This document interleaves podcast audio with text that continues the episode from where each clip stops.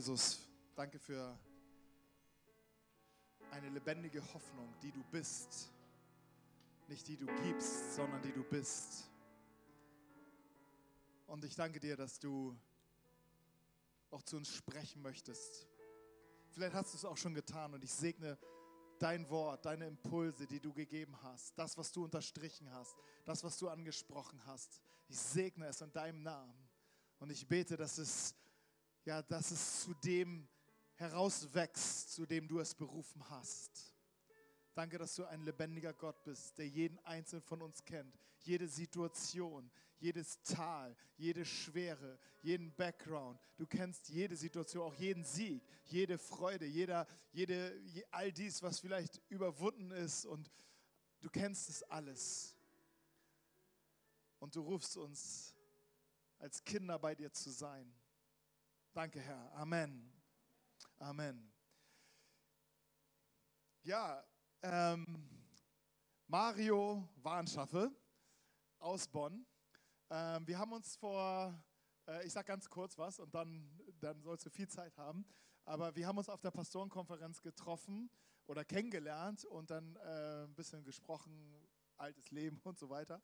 Äh, und dann sagte er, ja, er ist auch äh, Punker gewesen früher und dann, man, dann weißt du immer, manche sagen, ja, ich habe Toten Hosen gehört und dann weißt du, naja, aber äh, Mario hat gleich, hat gleich richtig triumphiert und hat gesagt, du, ich habe äh, früher äh, Kotzbrocken gehört. Kennst du die? und Kotzbrocken habe ich hinten aus, äh, ich mochte, das war auch eine meiner Lieblingsband. Und dann wusste ich schon, das ist richtig Underground, also richtig Kellermusik. Also selbst die Aufnahme war düsterer Keller. Und ähm, ja, da wusste ich, okay, Mario ist, äh, da, da ist eine, eine Connection. Und seitdem kennen wir uns, telefonieren manchmal, skypen oder zoomen. Und ich freue mich, dass du heute hier bist und zu uns sprech, sprichst. Ähm, ich schätze deine ermutigende Art und ähm, nimm uns mit rein in das, was auf deinem Herzen ist. Ich habe auch ein Mikro für dich.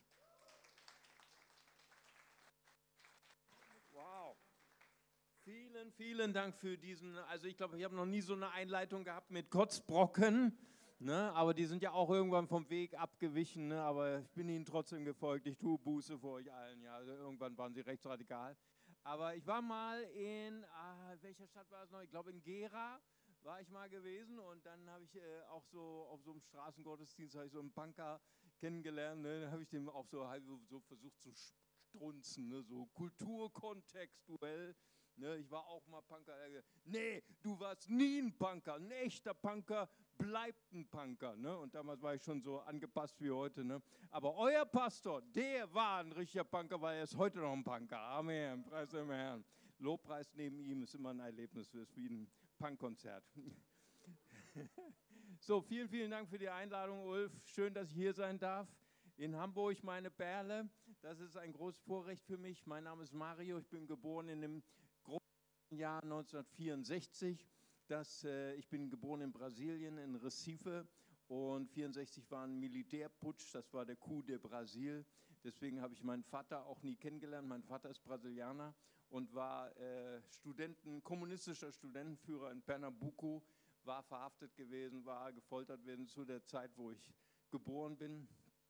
Habe ihn leider nie kennengelernt, habe auch gar nicht gemerkt, als ich sieben war, dass er schon gestorben ist an Hepatitis, wahrscheinlich durch das Gefängnis und so weiter. Aber irgendwann dann so durch Gottfall, gibt ja keine Zufälle, ne, habe ich dann meine Familie kennengelernt. Und dann bin ich mal rüber mit meiner ganzen Familie vor zehn Jahren. Ich bin ja Einzelkind. Ne? Und dann hatte ich auf einen Schlag da in Santa Catarina hatte ich dann äh, sieben Onkel und Tanten und über 20 Cousins und Cousinen. Das war so ein richtig Stressmoment für so ein Einzelkind wie mich, nicht wahr? Und dann war ich sogar im Urwald, im tiefsten Urwald von Brasilien, habe ich dann die Ruine von meinem Urgroßvater gesehen. Ne? Der, die Frau von ihm war Deutsche, hieß Heil, ne? mit Nachnamen, ja, uh, gefährlich. Und äh, der war Italiener und der andere Urgroßvater Portugiese und meine Mama ist aber Ossi aus Halberstadt. Ne? Und meine Mama ist geboren in Halberstadt und meine Oma ist begraben in Halberstadt.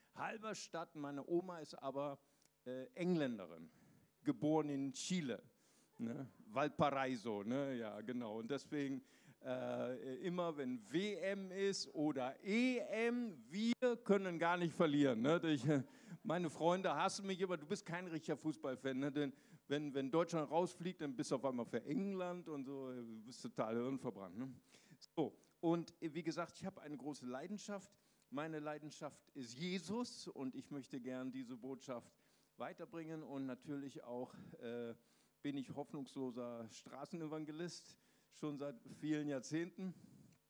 Und mir ist dann aufgefallen, gegen Muslime habe ich eigentlich jede Debatte, jede Diskussion verloren. Ne? Die sagen immer zu mir, Mario, Christentum ist unlogisch. Ne? Kommt zum Islam. Ne? Im Islam ist alles logisch, ne? weil ihr Christen könnt ja auch keine Mathematik. Ne? Also ihr sagt ja Vater plus Sohn plus Heiliger Geist, 1 plus 1 plus 1 ist 3. Jedes Kind weiß das. Ihr sagt trotzdem ein Gott, ne? ist da unlogisch. Ne? Oder Jesus, ganzer Gott, 100% Gott. 100% Mensch ist es total unlogisch. 100% plus 100% 200. Ne? Und wir sagen trotzdem, ja, Jesus, ein Jesus, ganzer Gott, ganzer Mensch. Naja, also auf jeden Fall jede Diskussion verloren. Und dann äh, kam noch Pierre Vogel. Kennt jemand Pierre Vogel noch? Das ist auch schon wieder vergangen. Auf jeden Fall war so 2015. Da war so ein großer YouTube-Star und viele jugendliche Katholiken, Protestanten sind zum Islam konvertiert, sind nach Syrien. Dschihad. Viel, viele Gräber gibt es von deutschen Jugendlichen in Syrien, alle im Dschihad gefallen. Und da habe ich gedacht, wow, da geht es hier nicht um hier geht es nicht um eine Diskussion gewinnen. Das, vergiss es. Hier geht es um Leben. Hier gibt es um Leute, die sterben in Syrien wegen, ja, wegen Religion. Ne? Haben wir früher gesungen. Ne? Religion ist der Tod. Ne? Singe ich heute auch immer noch. Ja, weil wir folgen Jesus. Wir folgen dem Leben. Keine Religion. Amen. Ja, und dann habe ich dann, irgendwann war ich so depressiv und frustriert, habe ich dann einen YouTube-Kanal gegründet und die schwierigsten Fragen von Muslimen beantwortet mit fast über 100 Videos in Arabisch, in Farsi. Und dann habe ich alles auch in ein Buch gepackt. Und das ist jetzt mittlerweile meine fünfte Auflage. Wie kann Jesus gleichzeitig Gott sein und Gottes Sohn? Ne? Boah, das hat mir ein Jahr gequält, ey. Das war so hart, ey. Äh, einer hat mir mal, so ein Theologe hat mir mal, ja, ich habe ja so einen Science-Fiction-Film, der ist so Zeitmaschine. Ne? Und da war gleichzeitig sein Vater und sein Sohn, nee, irgendwas hast du falsch verstanden. Und äh, und auf, an, an einer Touristen-WC in Kapernaum, ne, am See Genezareth. Da hat mir das dann mein jüdischer Reiseführer erklärt, ja Mario, ihr seid Christen, ihr kapiert ja auch die Bibel nicht. Ne? Ihr müsst die Bibel als Jude lesen. Ne? Weil als Jude weiß doch jeder Jude, Sohn Gottes heißt doch nicht, Gott hatte eine Ehefrau, sondern Sohn Gottes heißt ein besonderer Prophet, der nahe bei Gott ist. Ne? Abraham war ein Sohn Gottes, David war ein Sohn Gottes, ne? Adam war ein Sohn Gottes. Jesus ist ein besonderer Prophet und ach, danke schön. Ne? Jesus 100% Mensch, dem Fleisch nach und 100% Gott, seinem Geist nach. Ja, aber so sage ich das ja nicht Muslimen. Ne? Wenn Muslime dann, ja, ah, ja, ist doch Quatsch, Jesus war ja nicht, dann antworte ich mit dem Koran. Dann sage ich, Bruder, Achi, ne? Dann sage ich, Surat Maryam, Ayat 34, Zalika Isa ibn Maryam Qaul al-Haq, alladhi fihi yamtaruna. Siehe, das ist Jesus, der Sohn Mariams, 100% Mensch, und äh, das Wort der Wahrheit, woran sie zweifeln. Ne? Und dann sagen die Muslime, nee, Mario, das hat nicht verstanden, hast den Koran nicht verstanden. Guck mal, lies mal die Bibel. In Matthäus steht doch, Jesus wusste nicht, wann das Ende der Erde ist, ne, wann die letzte Stunde ist. Das wusste nur Gott und noch nicht mal die Menschen und nicht mal der Sohn des Menschen. Ne. Sag ich, ja, Achi ist richtig. Aber in der Surat Az-Kuruf heißt es, Lisa ati falatamtaruna biha wahid baun mustakimun. Er, nämlich Jesus, ist das Wissen der letzten Stunde äh, darum folgt ihm, folgt Jesus, steht im Koran. Das ist, das ist ein Joker ne? für jeden äh, Straßenprediger, ne? folgt Jesus. Ne? Äh, denn dies ist ein gerader Weg. Jesus ist ein gerader Weg, sagt der Koran. Und dann sagt er, wow, jetzt bin ich auch verwirrt, das steht doch in der Bibel ganz anders. Ja, sage ich, Bruder, gut, dass wir den Koran haben. Ne? Das ist eine Horizonterweiterung. Ne? ja, ja. Und dann wollte ich ihm mal eine Bibel schenken. Nee, Bibel ist gefälscht. Ah, Mashallah, ne? Surat Al-Imran 2 und 3, Allah hat vom Himmel herabgesandt, Alte Testament Taurat und das Neue Testament Injila. Das ist gefälscht. Nee, Surat Al-An'am 34, niemand kann die Worte Allahs verändern. Ja, wenn das so ist, lass mal die Bibel rüberrücken. Ne? Na gut, okay. So, jetzt habe ich aber äh, ein Wort Gottes für euch. Ich muss ja auch mal auf die Bibel, auf die äh, Uhr gucken. Und ich möchte gerne heute über ein Thema sprechen, bedingungslos geliebt. Und ich möchte gerne mit euch darüber nachdenken, dass Jesus den Kranken in die Mitte stellt. Und ich lese mit euch aus dem äh, Bericht des Markus, äh, Kapitel 3, 1 bis 5. Wieder ein ganz normaler Tag in dem Leben von Jesus. Wunder geschahen, wie geschnitten Brot. Jesus ist einfach wunderbar. Der ganze, die ganze Synagoge rammelvoll. Und als Jesus ein anderes Mal in die Synagoge ging, war dort ein Mann mit einer verkrüppelten Hand, die, die einen Vorwand suchten, um Jesus anklagen zu können, beobachten aufmerksam, ob er am Sabbat heilen würde. Steh auf und komm nach vorn, sagt Jesus, zu dem Mann mit der verkrüppelten Hand. Und den anderen stellt er die Frage, was ist richtig, am Sabbat Gutes zu tun oder Böses? Einem Menschen das Leben zu retten oder ihn zu töten? Sie schwiegen. Weiß ja auch warum, ne? Er sah sie der Reihe nach an, voll Zorn. Boah, Jesus hat Zorn, ne? Wahnsinn, was hier alles drinsteht. Und zugleich tief betrübt über ihr verstocktes Herz, dann befahl er dem Mann, streck deine Hand aus. Und der Mann streckte die Hand aus und sie war wieder hergestellt. Wow. Was für eine interessante Geschichte. Und ich würde gerne äh, mit euch äh, darüber nachdenken, äh, wie Jesus über Kranke denkt. Das Erste, was mir aufgefallen ist, Jesus sieht den Kranken. Es ist manchmal nicht so einfach, ne, Kranke oder Behinderte anzuschauen. Ich weiß nicht, wie, wie äh, dir das geht. Du gehst so durch die Fußgängerzone und dann kommen äh, behinderte Menschen äh, im Rollstuhl oder die haben dann auch so äh, ne, Spasmen, die zucken oder, oder vielleicht läuft dann auch so der, der, der Sabber runter und das ist nicht so, so angenehm. Ich weiß nicht, wie du, wie du das machst. So, ich habe dann oft so weggeguckt oder was gibt es im Schaufenster zu schauen oder das ist so ein bisschen unangenehm peinlich. Man schämt sich für diese Leute. Und auch gerade so dieses Thema Synagoge und Kranke, ne, dass das war etwas, weißt du, die Frommen wollten einfach in den Gottesdienst kommen und dass der Pastor ihnen erzählt, die Welt ist in Ordnung. Ne? Gott liebt dich und alles ist in Ordnung. Die wollen nicht da jemanden sehen, der krank ist, der behindert ist. Da kommen ja so Fragen, die sind uns unangenehm. Wenn es Gott gibt, warum hat er das zugelassen? Warum im heiligen Haus Gottes? Wieso ist da ein Behinderter? Der saß bestimmt ganz hinten in der letzten Reihe. Der hat vielleicht sogar, das war ja auch nicht schön, so eine behinderte Hand. Ich weiß nicht, ob du das schon mal gesehen hast. Und dann hat er sich vielleicht so versteckt.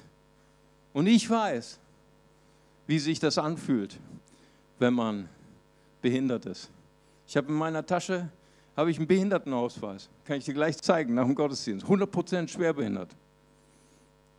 Weil am 18. Dezember 2018 bekam ich einen Anruf von der Uniklinik Bonn und mein Arzt sagte zu mir, Herr Warnschaffe, der Tag X ist gekommen. Ich hatte so eine äh, Vordiagnose 14, Tage, 14 Jahre davor, dass ich so kurz einen Millimeter vor der Leukämie stehe.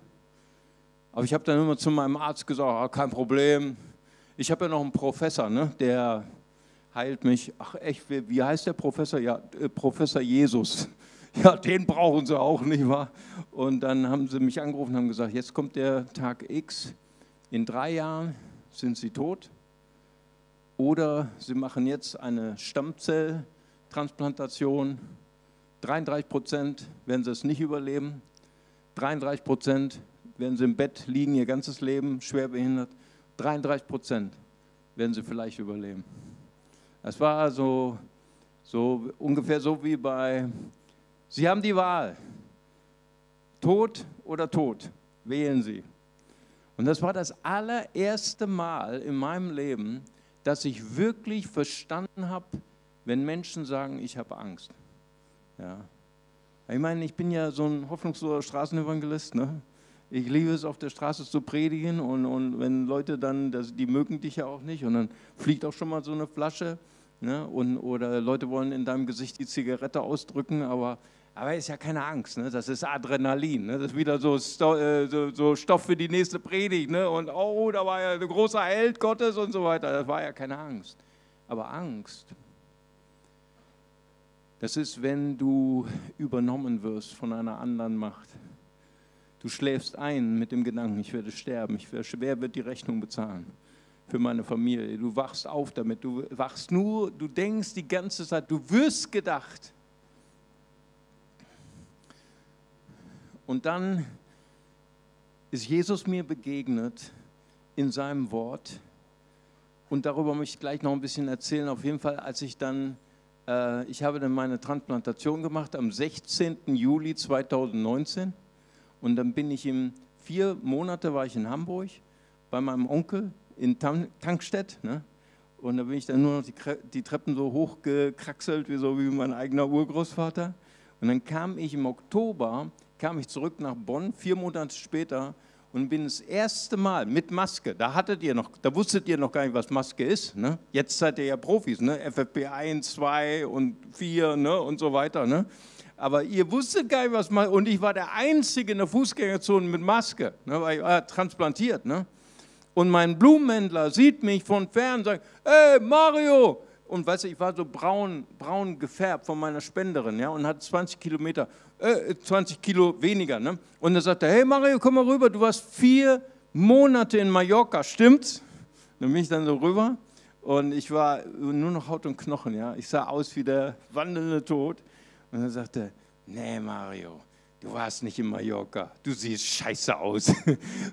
und dann, ähm, dann bin ich dann nach Rewe rein und dann war ich in Rewe, der Einzige mit Maske, sah aus wie der lebendige Tod. Und äh, weißt du, alle haben mich angestarrt, ne? voller Schrecken. Ne? Die dachten, ich hätte Typhus und Cholera und alles zusammen. Ne? Und sind dann immer so ein Bogen um mich rum. Und das war aber ganz, ganz praktisch, weil früher bin ich immer an den Regalen, musste ich immer warten, bis die Leute fertig waren mit Suchen. Und jetzt sind die freiwillig weggegangen. Ne? Und ich war erst am Regal. Ne? Ich weiß, wie sich das anfühlt, wenn man behindert ist. Ich weiß, wie dieser Mann sich fühlt, aber Jesus, das ist mein erster Punkt, er sieht den Kranken. Weil, weißt du, ich bin so begeistert von Kirche. Wäre es nicht toll, wenn wir eine Kirche wären, die die Kranken sieht, die die Gebrochenen sieht? Ja, ist nicht toll, wenn wir so aufhören, um uns selbst zu kreisen, so was wir für Problemchen manchmal haben als Kirche. Wir sind nur mit uns selbst beschäftigt. Wenn wir anfangen und den Kranken sehen, Weißt du, gab jetzt im März gab es eine Bertelsmann-Studie und die Bertelsmann-Studie hat sich damit beschäftigt, wie geht es eigentlich der Jugend in Corona? Hochinteressante Frage. Und sie haben 1000 oder 2000 Jugendliche be befragt, jetzt im Corona, und sie haben herausgefunden, 61 Prozent der Jugend in Deutschland fühlt sich einsam. 63 Prozent äh, haben gesagt, dass sie psychisch belastet sind und 69 Prozent der Jugendlichen haben gesagt, wir haben Angst vor der Zukunft. Wir wissen nicht mehr, was passiert. Dann gibt es eine Studie vom DAK-Landeschef Volker Röttchen, das ist die deutsche Angestelltenkrankenkasse, und der sagt, Es ist Alarm an, Alarmsituation auf der Jugendpsychiatrie. Seit Corona haben wir einen Anstieg von Jugendlichen in der Jugendpsychiatrie von über 80 Prozent. Wow. Wäre das nicht toll, wenn wir als Kirche sehen, wie es den Leuten geht? Wäre es nicht toll, wenn wir äh, einen Blick haben für Jugendliche und nicht so einfach so oberflächlich sehen, sondern sehen, hey, wie geht es Menschen?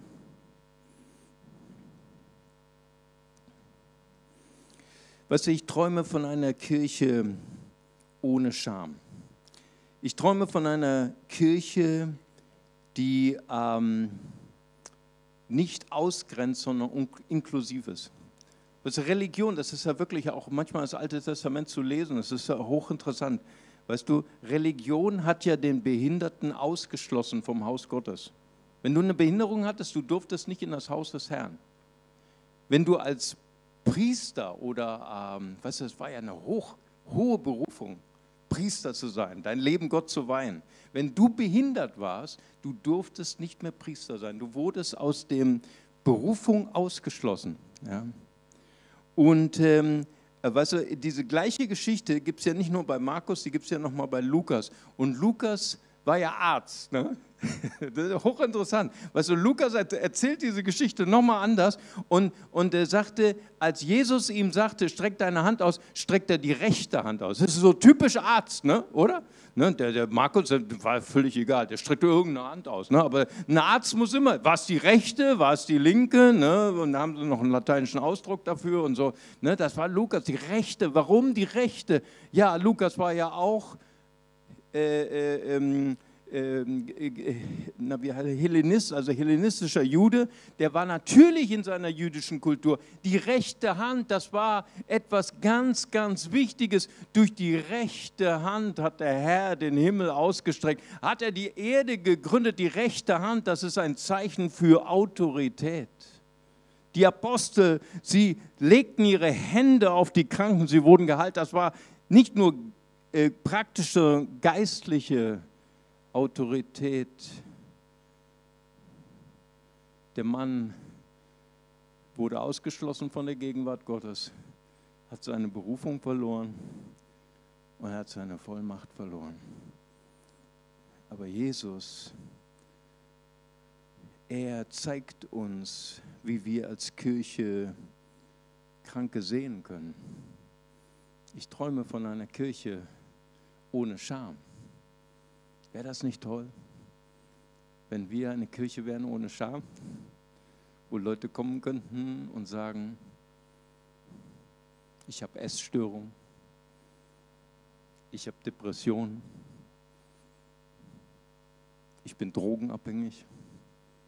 Wäre das nicht toll, wenn wir eine Kirche wären, die dann darauf verzichtet, fromme Sprüche zu machen?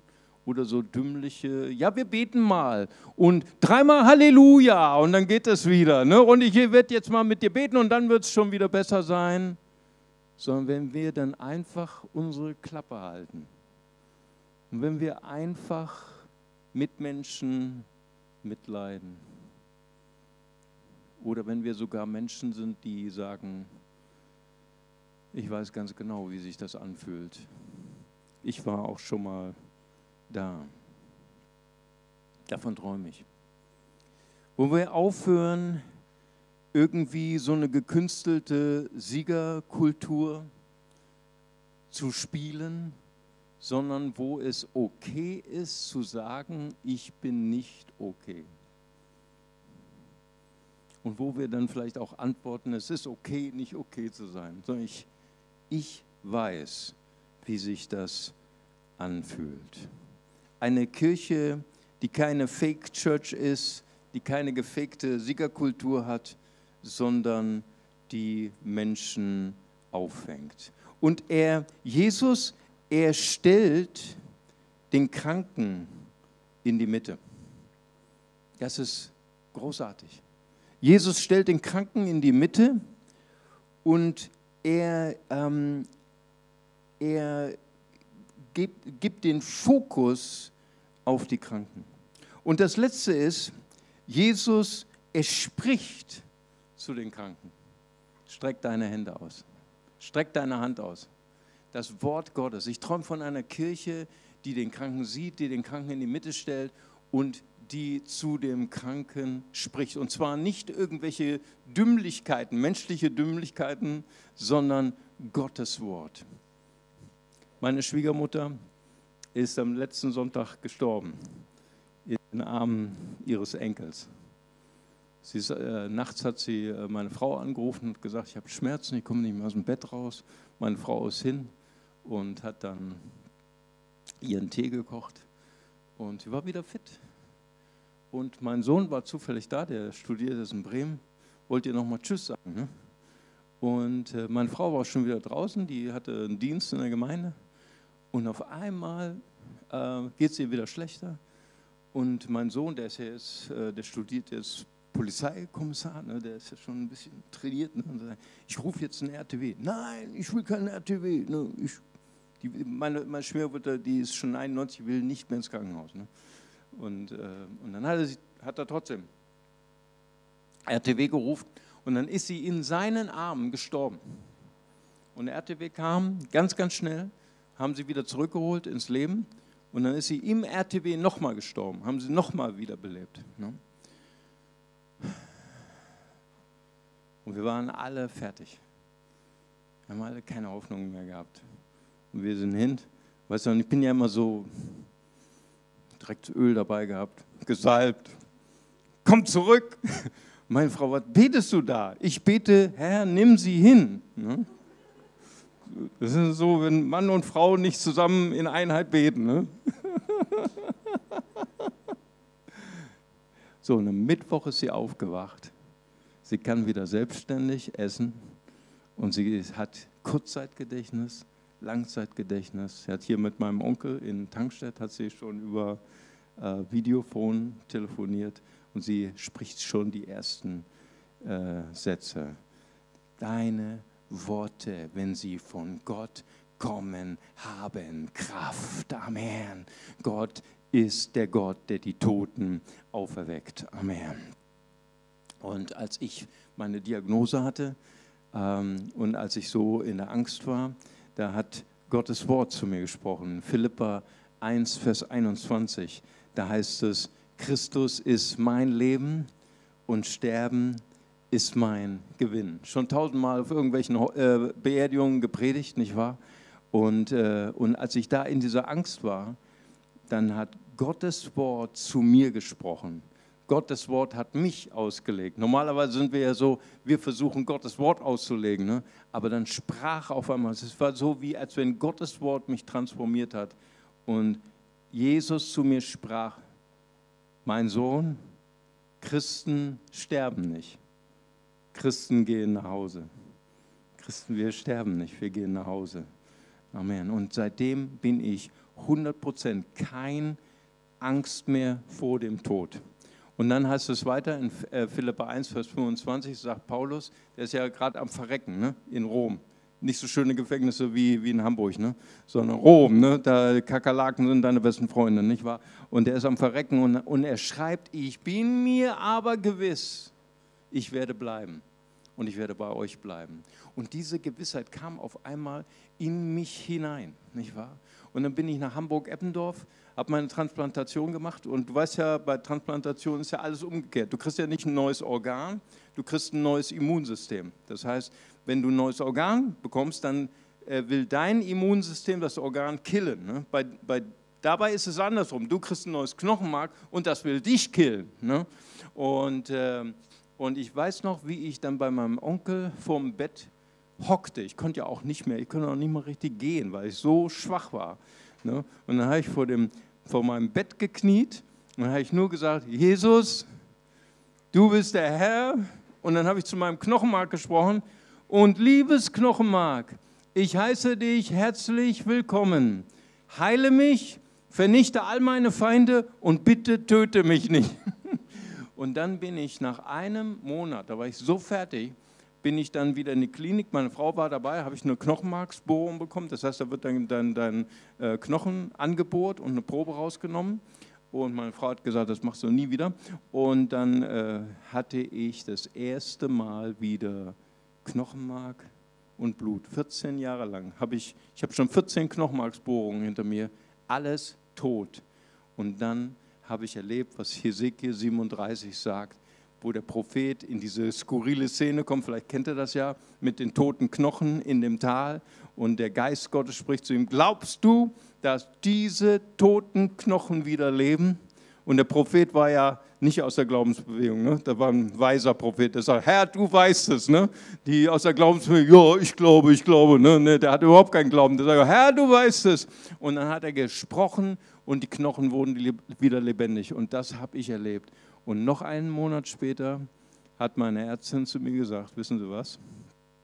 Ihr neues Knochenmark ist so lebendig, Sie haben keine einzige Krebszelle mehr. Und jetzt bin ich seit zwei Jahren krebsfrei. Jesus hat mich geheilt. Amen. Ich würde gerne mit dir zusammen beten. Ich möchte gerne, dass du ganz kurz deine Augen schließt. Und ich würde gerne, dass wenn Menschen hier sind, die sagen, hey, ich habe schon so viel äh, gehört von diesem Jesus und von diesen verrückten Christen hier und ich irgendwie, ich weiß nicht, heute ist mir das so nahe gekommen. Es ist mir, dieser Jesus ist, der hat mich berührt. Und wenn du heute hier bist und sagst, eigentlich ist das alles Quatsch mit dem Glauben und eigentlich ist das alles Käse mit ihrem Jesus und so weiter. Aber wenn du heute einen Moment hast, so, so einen Gott-Moment, wo du sagst, wow, wenn das wirklich wahr ist, ich will nicht das glauben, was der Mario sagt oder was der Ulf sagt, ich will das selber erleben. Wenn du heute sagst, Jesus, wenn es dich wirklich gibt, wenn du wirklich real bist, auch für mich, dann komm jetzt in mein Herz. Dann will ich dich erfahren in meinem Alltag. Und wenn du das bist, dann gib einfach, während wir unsere Augen geschlossen haben, gib Gott einfach ein Zeichen und heb einfach kurz deine Hand und ich würde gern für dich beten. Jemand hier ist, dann kannst du kurz deine Hand heben. Vater, ich danke dir, Herr, für jeden Herr, der seine Hand öffnet für dich, der einfach sagt, Herr,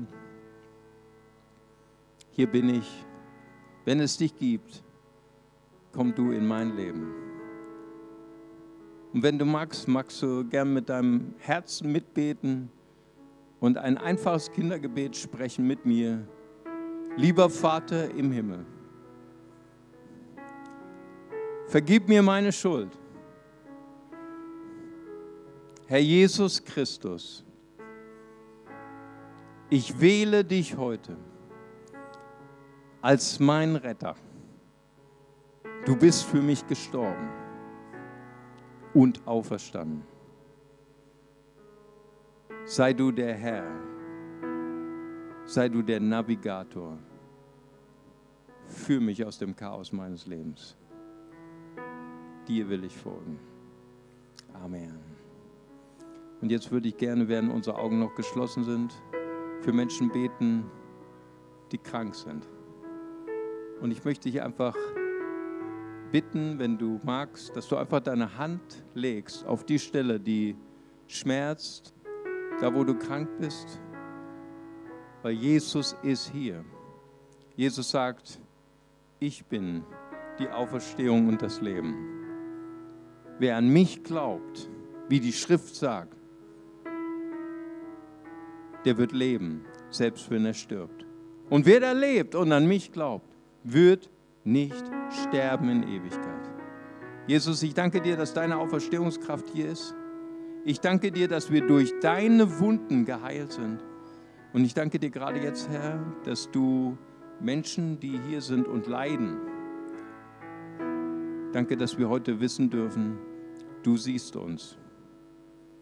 Du stellst uns in die Mitte deiner Aufmerksamkeit. Und du sprichst auch gerade jetzt das Wort des Glaubens, Herr, das Wort der Heilung. Sei geheilt in Jesu Namen. Amen. Amen. So, und wenn ihr möchtet, dann lasst uns den anbeten, dann lasst uns den preisen. der unser Herr ist, Jesus Christus. Er hat den Tod besiegt. Amen. Und wenn du magst, dann kannst du aufstehen an deinem Platz, wenn du noch Kraft hast. Und dann wollen wir ihm singen und wollen wir ihn anbeten. Amen.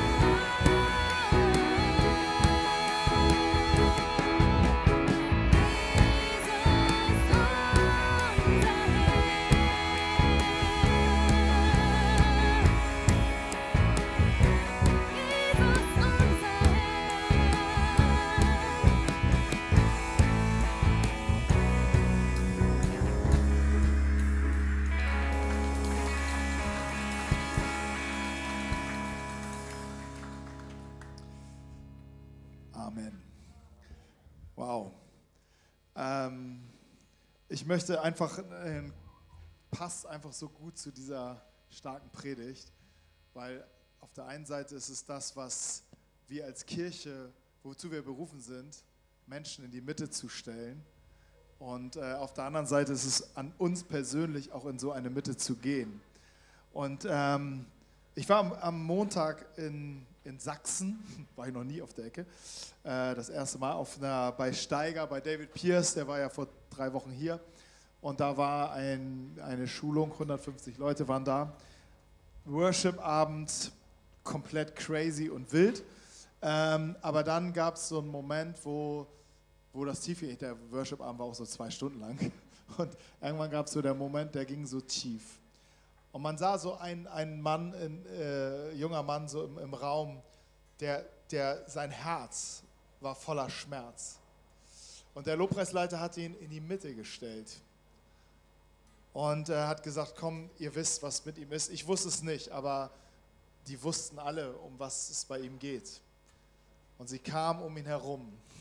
Also so, da war, also da in Sachsen gibt es keine Abstandsregeln und keine Maskenpflicht. Deshalb war einfach alle, alle drum ein, ein Haufen so um ihn herum. Ein Haufen der Liebe, würde ich sagen. Und ich glaube, sie beteten ungefähr, also ich würde sagen, ich hab, übertreibe jetzt nicht, vielleicht eine Dreiviertelstunde. Worship, beten, reden, segnen. Der Mann war völlig fertig.